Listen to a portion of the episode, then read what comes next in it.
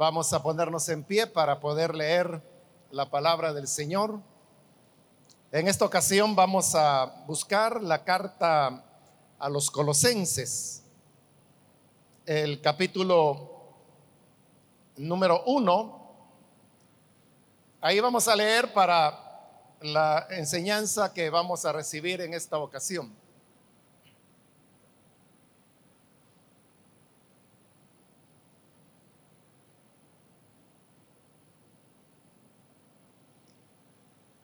Bien, dice la palabra de Dios en Colosenses capítulo 1, los versículos 3 y 4.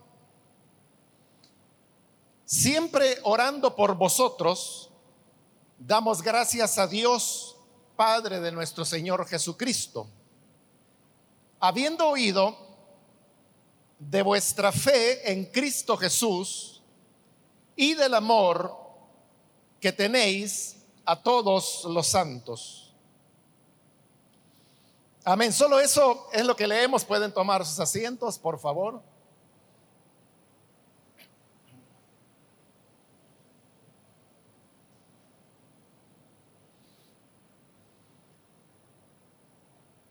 En esta ocasión, hermanos, hemos leído de esta carta a la iglesia de Colosas.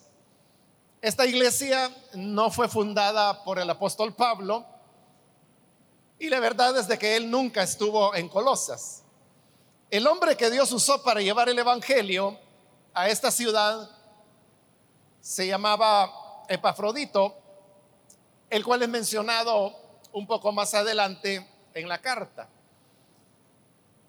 Otro hombre que colaboró para el establecimiento de esta iglesia fue Onésimo, el mismo personaje que encontramos en la carta de Filemón y del cual Pablo decía que él lo había engendrado mientras había estado en la prisión.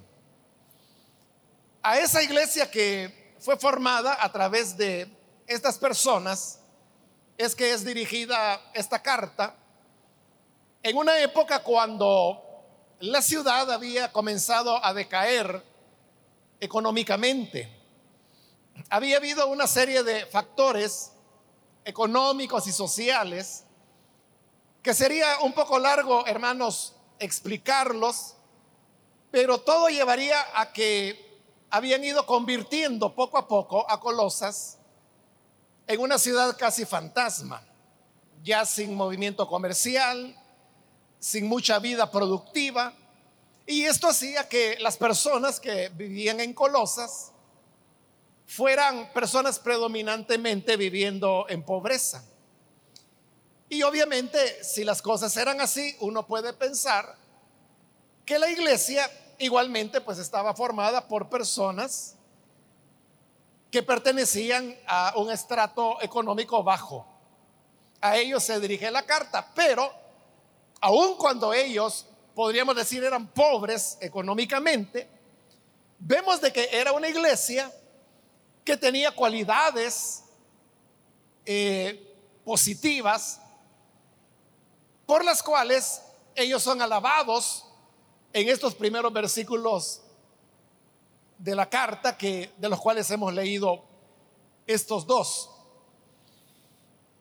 En estos dos versículos usted puede ver que se hace una acción de gracias, porque dice el versículo 3, siempre orando por vosotros, damos gracias a Dios, Padre de nuestro Señor Jesucristo, habiendo oído de vuestra fe. Es decir, hay una acción de gracias que realiza eh, los autores de la carta que se le envían, donde ellos están agradeciendo a Dios por las cualidades espirituales que los colosenses tenían. Y eso, hermanos, históricamente ha sido así a lo largo de dos mil años de cristianismo. Y es que en los sectores más necesitados o más pobres es donde se vive más fervientemente el Evangelio. Y los países donde va subiendo el bienestar económico la dedicación a Dios va decayendo. Eso es lo que ocurría en Colosas, que como ciudad y económicamente ellos estaban cada vez peor. Pero espiritualmente ellos tenían cualidades que son las que hacen que hoy esta carta comience diciendo que daban gracias a Dios en oración por ellos. Y además se mencionan cuáles eran las razones por las cuales estaban tan contentos. Dice el versículo 4, habiendo oído de vuestra fe en Cristo Jesús y del amor que tenéis a todos los santos. Ahí se están mencionando dos aspectos por los cuales había tanta, tanta gratitud a Dios por la iglesia de los colosenses. La primera razón que se menciona es la fe que ellos mostraban en Cristo Jesús. Esto, hermanos, de, de la fe tiene que ver con el hecho de, de creer que Jesús es el Salvador, el que perdona los pecados, es el avance en sí del Evangelio. Colosas, igual que muchas otras ciudades, tenían un origen pagano, donde ellos no sabían nada ni siquiera de la ley de Moisés, y mucho menos iban a saber del Evangelio de Cristo. Pero a través de hombres que llevaban la palabra como los que acabo de mencionarle hace un momento. El Evangelio llegaba a ellos. Y ellos creían a esa palabra. De igual manera que nosotros, hermanos, hoy nos alegramos de que las personas creen o que el Evangelio está avanzando en alguna ciudad, en algún país. Ellos también se alegraban de que los colosenses habían mostrado fe en el Señor Jesucristo, habían creído en Él. Pero note que no solamente estaban agradecidos por la fe que ellos tenían en Jesús, sino que luego añade también y del amor que tenéis a todos los santos. Para la época cuando esta carta fue escrita, ya habían hermanos iglesias en diversas regiones y algunas de esas iglesias estaban alrededor de Colosas otras estaban más lejos, pero todas estas iglesias estaban conectadas a través de cartas como esta que hoy estamos considerando, a través de la visita de predicadores, apóstoles, profetas, maestros, que iban de, ciudad en ciudad, evangelistas, y así es como las iglesias sabían de otras congregaciones que estaban en otras ciudades, en otras provincias, lo que hoy llamaríamos otros países. Y el hecho era que estos colosenses mostraban tener un gran amor hacia todos los santos. Obviamente este amor se mostraba en el interior de la iglesia de Colosas, pero también era un amor que se proyectaba hacia los hermanos que vivían en otras ciudades, cercanas o lejanas, pero por el hecho de ser creyentes, los colosenses mostraban amor hacia ellos. Entonces note, hay dos aspectos por los cuales se están dando gracias. El primero es la fe en el Señor Jesucristo. Y el segundo es el amor hacia los hermanos. Estos dos aspectos son, hermanos, esenciales en la vida cristiana. Porque no se trata solamente de creer en Dios, sino que también, junto con la fe, debe existir la manifestación del amor hacia el prójimo, hacia quienes nos rodean. Recordemos, hermanos, aquella ocasión cuando al Señor Jesús le preguntaron cuál era el primero de los mandamientos. Es decir, cuál era el mandamiento más importante de todos los que Moisés había dado. Y Jesús respondió, el primero y más grande mandamiento es este. Amar a Dios con todo tu corazón, con toda tu mente, con todas tus fuerzas. Y el segundo, dijo el Señor, le habían preguntado por el primero, pero él añadió, el segundo es igual que el primero, amar a tu prójimo como a ti mismo. En estos dos, dijo el Señor, se resume toda la ley y los profetas. Todo lo que Moisés dijo, todo lo que los profetas anunciaron, se resume en dos cosas. Hay que amar a Dios y hay que amar al prójimo. Pero lo que ocurre es que estos dos elementos son inseparables. Nadie puede decir, yo amo a Dios, pero me cuesta con las personas, me cuesta con los hermanitos. Que Dios me perdone, pero me cuesta amarlos. Eso no es posible. Porque nadie puede verdaderamente amar a Dios si no ama igualmente al prójimo. Es más, yo le digo de que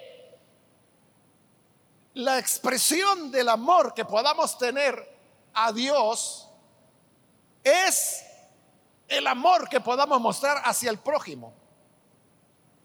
Si hasta el prójimo, hacia el prójimo nosotros nos mostramos distantes, fríos, o no nos importa, somos indiferentes a lo que le pase a cualquiera, no podemos decir de que amamos a Dios.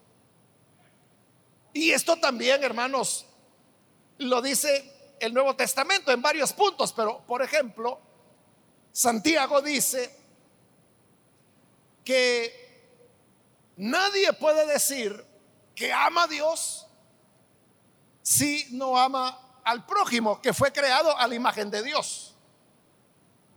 Y Santiago muestra la contradicción que hay cuando dice que con la misma boca que bendecimos a Dios, maldecimos al prójimo que fue hecho a imagen de Dios. Es una contradicción completa.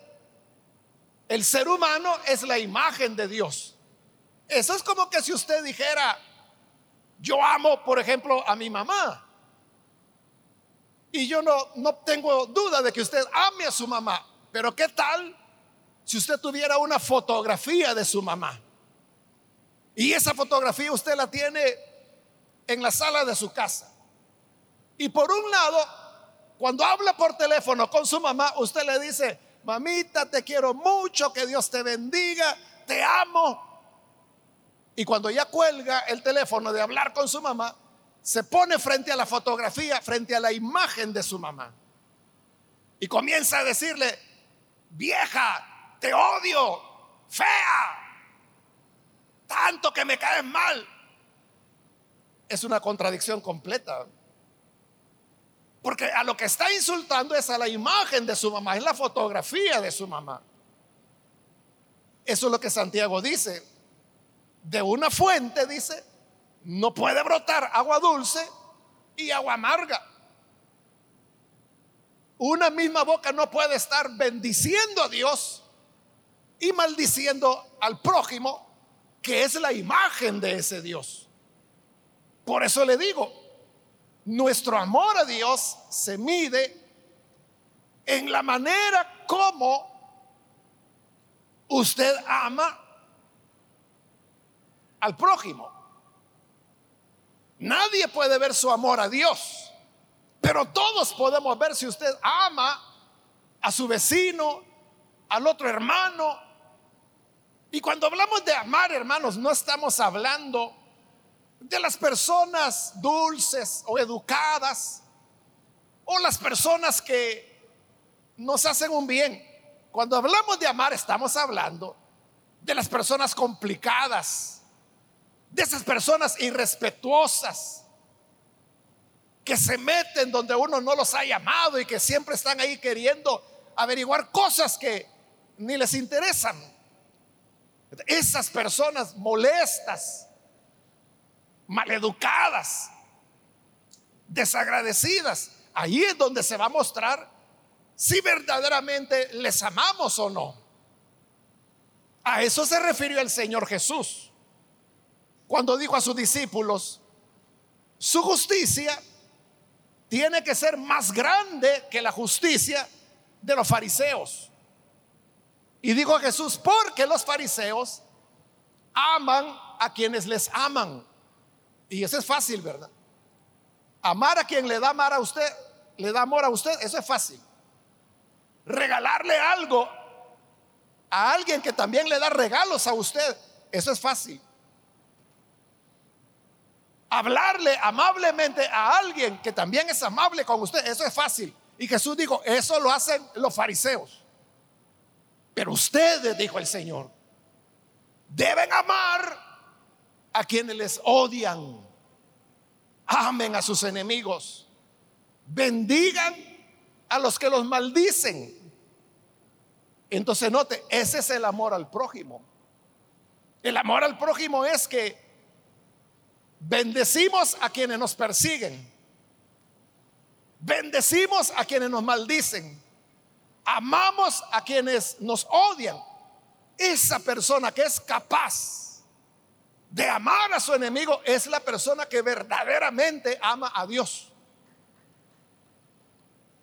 Porque esa es la razón por la cual están aquí juntos los dos elementos. Gracias a Dios por la tremenda fe que ustedes tienen en Cristo Jesús, pero también por el amor que han mostrado a todos los santos. Son dos aspectos que están unidos. Son hermanos, como decimos, las dos caras de una misma moneda. Usted no puede separar esas dos caras sin destruir la moneda, sin quitarle el valor que tiene.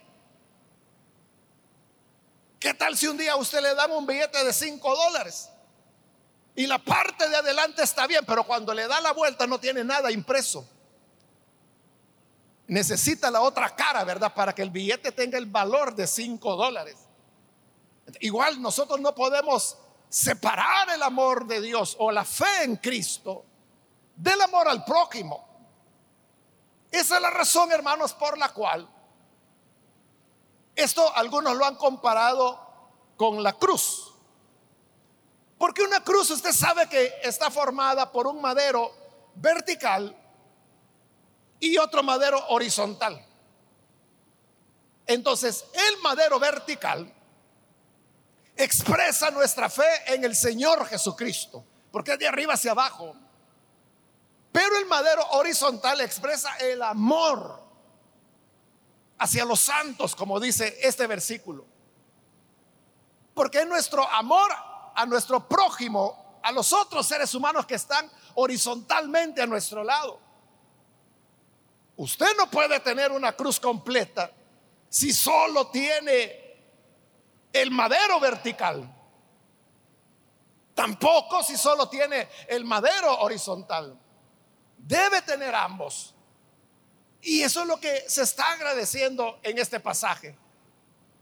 No cesamos de darle gracias a Dios en nuestras oraciones por la fe que ustedes muestran en el Señor Jesucristo y el amor hacia todos los santos. Yo no tengo duda, hermanos, de que todos los que estamos acá tenemos fe en el Señor Jesucristo. De otra manera no estaríamos aquí. Pero si estamos acá es porque tenemos fe en Él. Tenemos fe en que Él es el Señor, que Él es el Salvador. Tenemos fe que la Biblia es su palabra. Tenemos fe de que escuchar una predicación, participar de las alabanzas, es algo que nos va a alimentar, nos va a llenar. Por eso estamos aquí. Entonces, como estamos aquí, creo que todos tenemos fe en el Señor. La gran pregunta sería, ¿cómo está nuestro amor hacia el prójimo, hacia los otros santos? Porque a veces tenemos problemas para amar incluso a los hermanos en Cristo.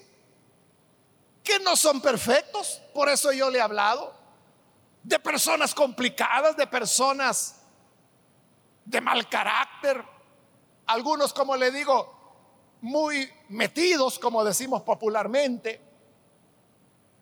Hay de todo, no todas las personas son iguales, no todos son dulces, no todos son rectos. Hay algunos que les gusta el chisme, la lengua. Pero la cuestión es que la idea no es amar a los buenos o amar a los justos. Si esa fuera la idea de amor, todos estaríamos perdidos. Jesús dijo, yo no he venido por el sano, he venido por el enfermo. Ese es el verdadero amor. Obviamente Jesús ama al sano, pero ama más al enfermo, al necesitado. Igual debe ser nosotros, no solo debemos amar a las personas educadas y amables, Debemos amar a las personas difíciles, que uno hasta cuesta entenderlo. Y cuando el tiempo va pasando, uno va cayendo en la cuenta y uno dice, bueno, esta persona es extraña a saber qué, qué infancia, qué juventud habrá tenido.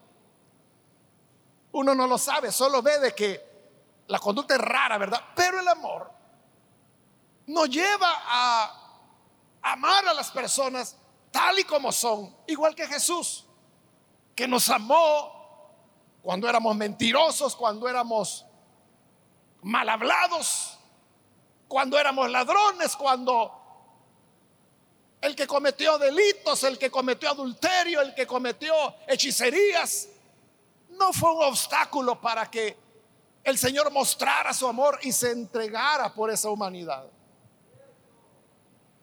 tampoco debe ser para nosotros un obstáculo de amar a las personas. ¿Sabe? A veces las personas que nosotros consideramos que son las menos dignas, son las más necesitadas de amor. Hace muchos años, hermanos, acá en la iglesia, hubo un hermano en su vida pasada, él había sido vendedor de drogas y era la época cuando se acostumbraba el pelo largo. Entonces él pasaba en un parque de, San Salvador todo el día porque su vida era consumir drogas y venderlas, eso era todo.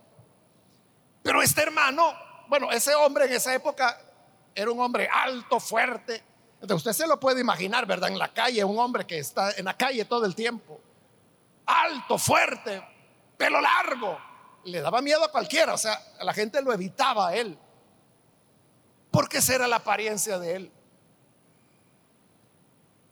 Y en una ocasión, él conoció a una joven, en esa época era, calculo que sus 20 años tenía esta joven en esa época. Ella era una cristiana que ya venía aquí a Elim cuando la iglesia comenzaba. Y la cuestión es de que a él le gustó. Ella la vio, la, la vio bonita. No conozco los detalles, pero la cosa es que la saludó, hicieron una amistad. Y entonces él se enamoró de esta joven. La joven sabía que él estaba enamorado, pero ella en lo que estaba pensando era cómo llevarlo a Jesús, a este gran hombre alto, fuerte, pelo largo, que parecía y era un delincuente. En una ocasión esta muchacha tuvo una idea y le dijo, mire, le invito para que vayamos a una fiesta, le dijo. Y, este hombre contento, qué, bueno, dijo, hoy ya, ya me la metí a la bolsa. Me está invitando a una fiesta. Vamos, ¿y a dónde es? Ah, eso sí, le digo, queda un poco lejos. Tenemos que irnos en bus. Porque es hasta allá, por la colonia Santa Lucía, le dijo. Total que se lo trajo. Y lo llevó a la iglesia. Cuando llegaron frente a la iglesia, le dijo, mire, aquí en la fiesta, le dijo. Entre, le dijo, y usted ya va a ver cuánto va a disfrutar, cuánto gozo va a tener en esta fiesta. Y él entró escuchó las alabanzas, escuchó la predicación Y cuando el pastor hizo el llamado, él fue una de las primeras personas en levantar la mano, pasó al frente y recibió a Cristo. Bueno, él, hermanos, ahí es donde yo lo conocí, ¿verdad?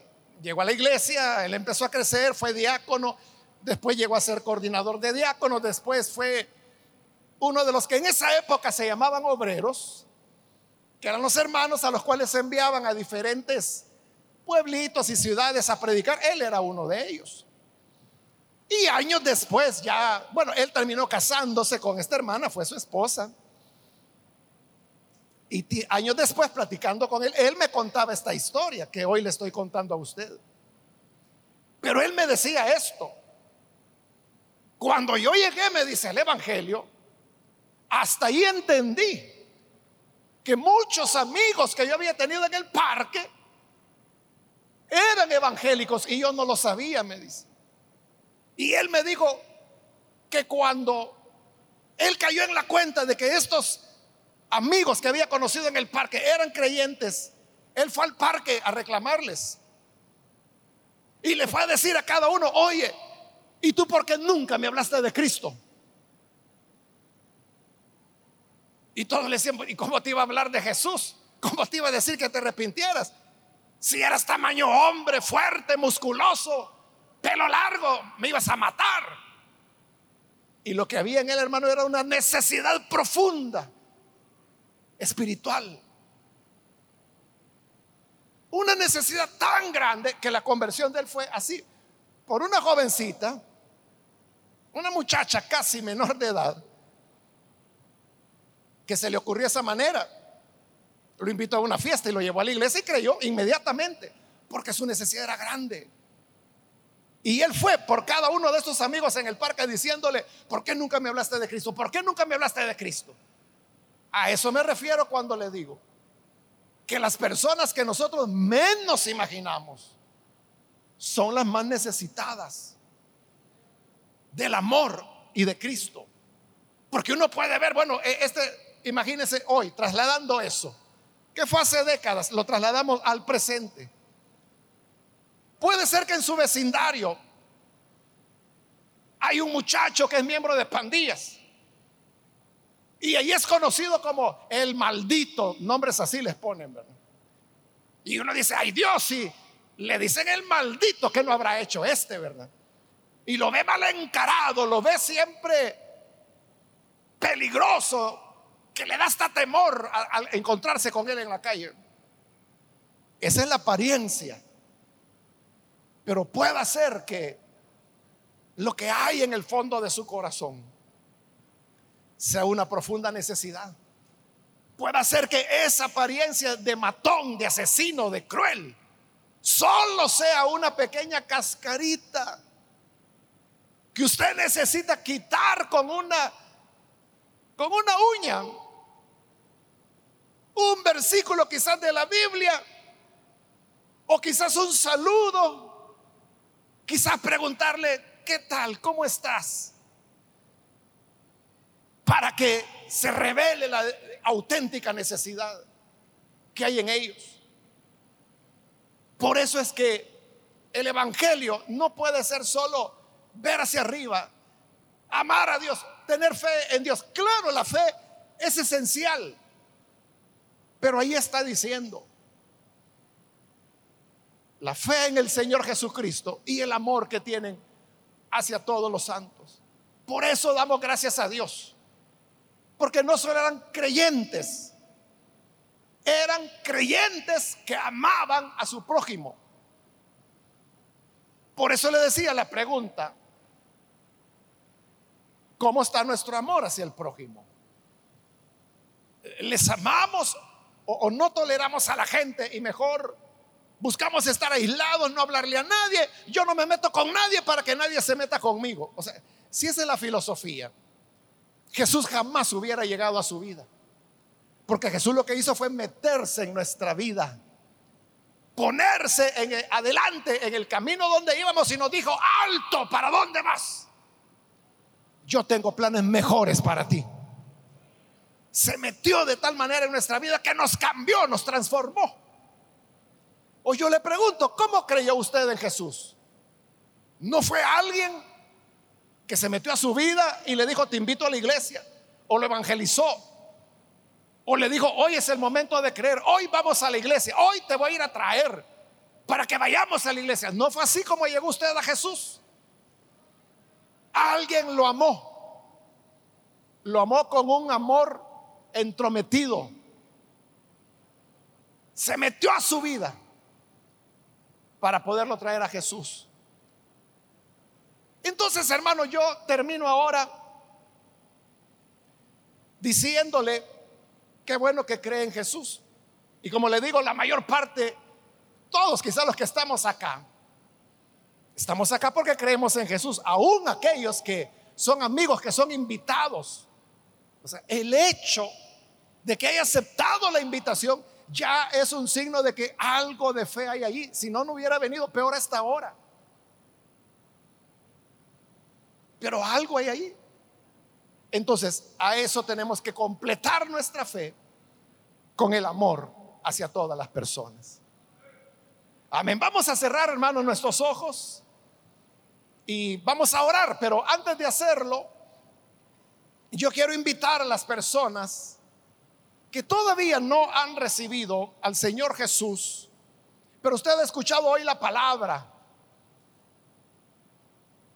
y si usted todavía no ha entregado su vida a Jesús, yo quiero invitarle para que usted no vaya a dejar pasar el día de hoy sin recibir a Jesús. Y por eso yo le invito ahí en el lugar donde está. Si usted desea recibir a Jesús, póngase en pie. En el lugar donde está, póngase en pie y vamos a orar por usted. No es necesario que venga aquí al frente, ahí en el lugar donde está puede hacerlo. Muy bien, aquí en medio hay una persona, que Dios la bendiga. Alguien más que necesita venir al Señor puede ponerse en pie. Hoy es cuando la oportunidad está abierta para que venga Jesús, para creer en Jesús. Puede ponerse en pie. Ponga su fe en Cristo. Si usted piensa es que a mí me cuesta amar a mi familia, ¿cuánto más no me costará amar a los demás? Sí, pero eso es mientras no tenemos a Jesús. Pero en el momento en que usted crea en Jesús, la gracia del Señor le cubrirá. ¿Hay alguna persona que necesita venir a Jesús? ¿Puede ponerse en pie? ¿Alguien más? Hágalo hoy. Es el momento para recibir a Jesús. Si usted está en la parte de arriba, también puede ponerse en pie y vamos a orar por usted. También quiero invitar si hay hermanos o hermanas que se han alejado del Señor, pero hoy necesitan reconciliarse. Le invito para que también se ponga en pie y podamos orar por usted. Muy bien, de este lado hay otra persona. Hay alguien más que necesita venir, se va a reconciliar. Bien, ahí atrás Dios la bendiga. ¿Alguien más puede ponerse en pie? Hoy es cuando el Señor está llamándole. Aquí hay otro hombre, Dios lo bendiga. De este lado hay otro hombre más, Dios lo bendiga también. ¿Alguien más? puede ponerse en pie. No basta con decir que creemos en Dios. Necesitamos amar al prójimo. Solo amando al prójimo podemos mostrar que de verdad amamos a Dios. Porque las personas son la imagen de Dios. Alguien más que necesita venir al Señor puede ponerse en pie, hágalo hoy. Voy a terminar la invitación, hago el último llamado. Si hay alguien más que necesita venir a Jesús por primera vez o reconciliarse, póngase en pie y vamos a orar hoy mismo.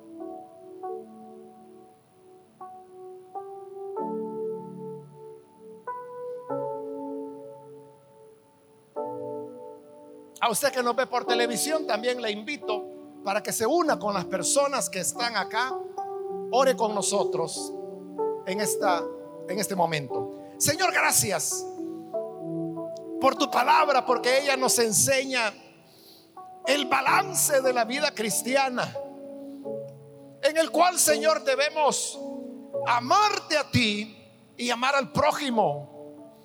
Gracias por estos que hoy están creyendo en ti, aquí en este lugar y a través de los medios de comunicación. Llega a cada uno de ellos para darles vida nueva, que te puedan conocer, que te puedan, Señor, seguir cada día de su vida. También te ruego, Padre, que nos ayudes a todos a amar a nuestros enemigos, bendecir a quienes nos maldicen, amar a quienes nos odian, porque en esto sabremos que en verdad te amamos a ti. Gracias por tu palabra que nos anima y nos muestra el camino a seguir. A ti, Señor, damos todo honor por tu palabra hoy y siempre. Amén y amén.